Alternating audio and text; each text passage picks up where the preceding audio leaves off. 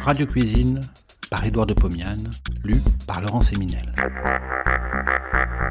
De 1923 à 1929, Édouard de Pomiane présente, tous les vendredis soirs sur Radio Paris, ce qui fut sans doute la première émission culinaire radiophonique. Cela s'appelait Radio Cuisine. Près d'un siècle plus tard, nous donnons à réentendre ces quelques 200 chroniques qui firent la joie des auditeurs de l'époque. Cette semaine, une tarte aux fraises. Et voici arrivées timidement les fraises sur nos tables.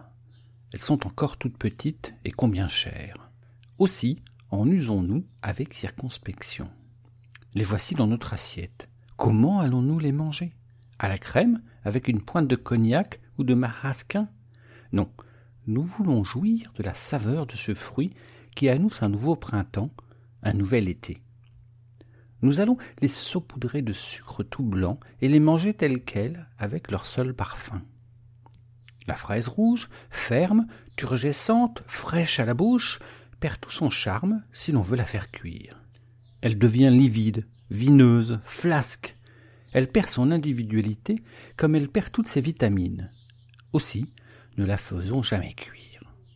Même sur une tarte, la fraise doit apparaître telle qu'elle a été cueillie sous les feuilles qui la préservent de la pluie, du vent et des radiations trop intenses du soleil.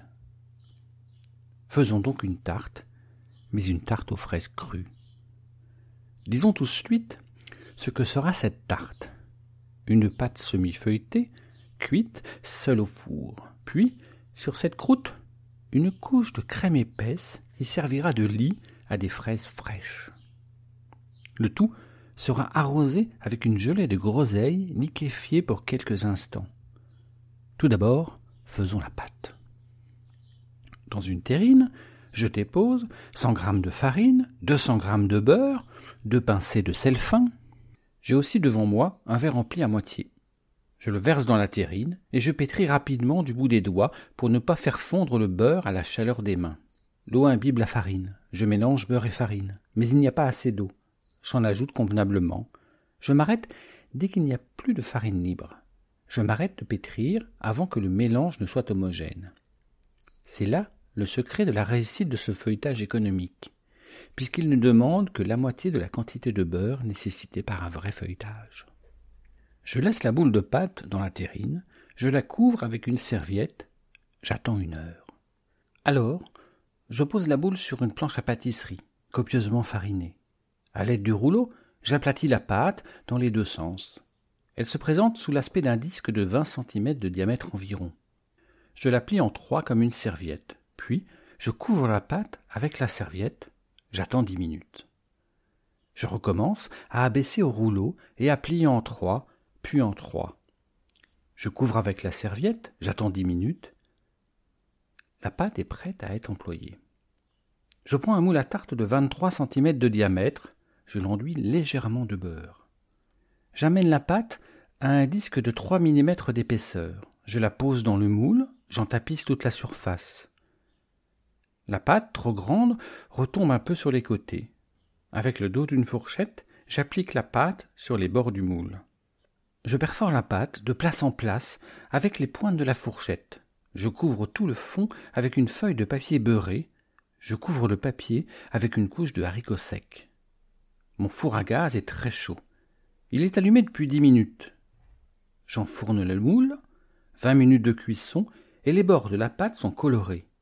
Je sors le moule du four, j'enlève le papier avec les haricots, la pâte apparaît toute blanche, anémique.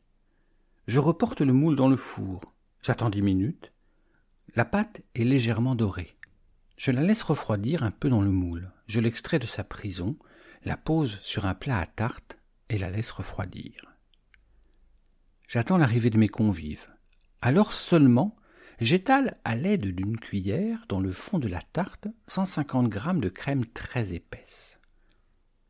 Je la couvre d'une couche de fraises nettoyées, lavées à l'eau froide et essorées sur une serviette sèche. Je saupoudre légèrement avec du sucre en poudre. Dans une petite casserole, je fais fondre sur le feu un demi-pot de gelée de groseille elle devient liquide. je la laisse refroidir un peu. Lorsqu'elle commence à redevenir visqueuse, je la verse sur les fraises. La tarte apparaît alors dans toute sa splendeur. Je la laisse refroidir.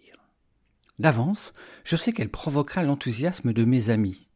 Tout d'abord à son arrivée sur la table, puis, lorsque la fraîcheur de la fraise crue fera contraste avec la saveur de la gelée de groseille, puis, enfin, lorsque la crème fraîche viendra, comme une caresse, fondre en une seule sensation le parfum du plus parfumé des fruits avec la texture friable, délicate de la pâte feuilletée. Une tarte aux fraises est une belle œuvre d'art. Bon appétit et à la semaine prochaine.